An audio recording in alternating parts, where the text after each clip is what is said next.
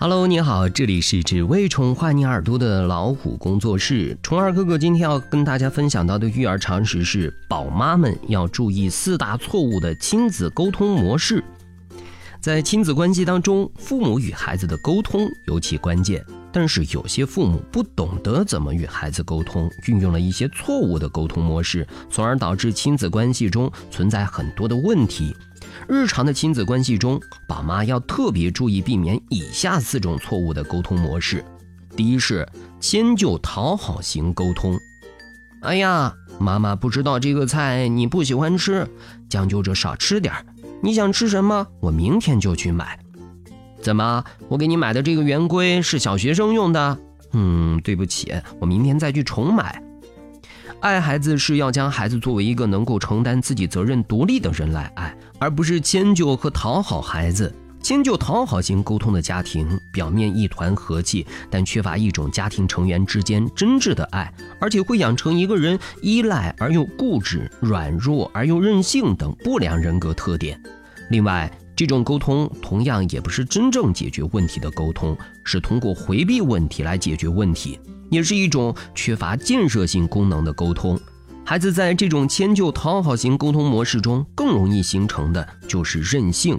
只要父母迁就自己，自己却很少迁就父母。但是这种沟通所造成的孩子的任性，却主要表现为眼前的家庭内部的。孩子在家庭以外，往往是一个迁就型的人。孩子成人后，很可能又不自觉地组建起一个迁就讨好型的小家庭。在一种缺乏真正爱情的家庭情感氛围中生活。第二是指责埋怨型沟通，你玩不够啊，作业又不做，我看你哪天才能够成人？你看你桌子乱的，就不能够收拾收拾？这些语句体现出一个共同特征，那就是指责和埋怨。指责埋怨型沟通往往使家庭中形成家庭互相指责黑三角。在这样一个黑三角中，每个人都有可能有一个较为固定的指责对象。家庭问题往往在相互指责和埋怨中不了了之、不欢而散，问题最终并未真正的解决，成为一个未了结事件遗留下来。雨天背稻草，越背越重。家庭未了解事件越多，家庭生活就越是沉闷或紧张，危机四伏。这是一种很具破坏功能的家庭沟通模式，被指责者要不逆来顺受，要不一味逆反，攻击性强，对子女人格的成长极为不利。第三是超理智型沟通，妈妈，我要买活动铅笔，为什么要买？原来那个坏了，刚刚买的怎么就坏了？你怎么这么不爱惜东西？好了。下次可不准再搞坏了。小孩子要知道爱惜物品。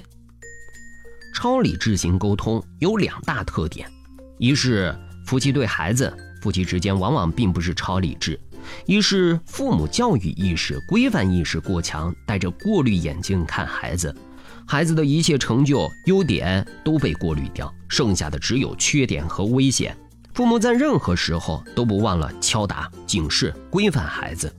这是一种严重缺乏孩子感情的沟通，特别容易产生亲子感情障碍，对孩子的影响有时会看到不少眼前的良好效果，但从长远来说，对孩子人格的成长是非常不利的。亲子矛盾往往在孩子进入青春期后爆发出来，一些孩子在整个中小学期间都可能是一个十分规矩的好学生，但是在进入社会的关口或以后，可能会出现种种的适应障碍。而刻板、缺少热情、固执、偏执、社交不良等等等等，也往往会成为在超理智型家庭沟通下长大的孩子的人格特点。第四是打岔缩型沟通。妈妈，今天校运动会上我们班得了年级第一名，真开心。哎呦，你看你这身汗，脸上脏的，快去洗洗，穿上衣服，别着凉。说的很热闹。但各说各的，没有互动，两个自言自语的人。妈妈，明天我们春游，老师说每人要交五元钱。一句话引出那么多的话和事儿。作的人最大的特点是，听到别人的一句话，立即进入自己的个人世界，看是在处理别人的事儿，实际上是在处理自己纷乱的情绪。打岔缩型沟通主要表现在母亲以及一些过于琐碎的父亲身上。一般情况下，这样的父母不太关心别人真正的情感，自己被许多意义不大的琐事缠绕，给孩子最大的感觉是唠叨、烦人。这种沟而不通的表现，是表面上双方都在说话，而且可能持续较长的时间，但信息根本没有交流，像两家同时开放的收音机，各自在坚持不懈地播放着各种声音，根本没有听众和反馈。另一种情况就是，一方往往是家长在喋喋不休，另一方往往是孩子，则陷入烦躁、焦虑，期盼着这种唠叨早点结束。家长说了什么，根本没有听进去。这种毫无效能的沟通，不但解决不了问题，而且会造成孩子出现青春期问题，出现逆反和抵触。值得注意的是，这时孩子抵触的是家长的唠叨，而不是家长所说的内容。这时家长千万要明白，是您的唠叨使孩子在拒绝您说的可能是非常有道理也非常重要的话。最重要的一点是，沟通从心开始。与孩子沟通的时候，最重要的就是要用心去倾听他们的心声，尊重他们的想法，创造一种平等对话的氛围，这样的亲子关系才能更加的和谐。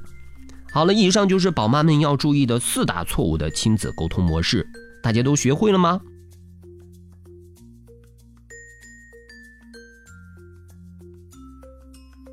好了，今天的分享就到这里。欢迎订阅微信公众号“老虎小助手”，进入右下角会员中心，收听本专辑完整音频，获取超过一万个中英文有声资源。下期节目再会。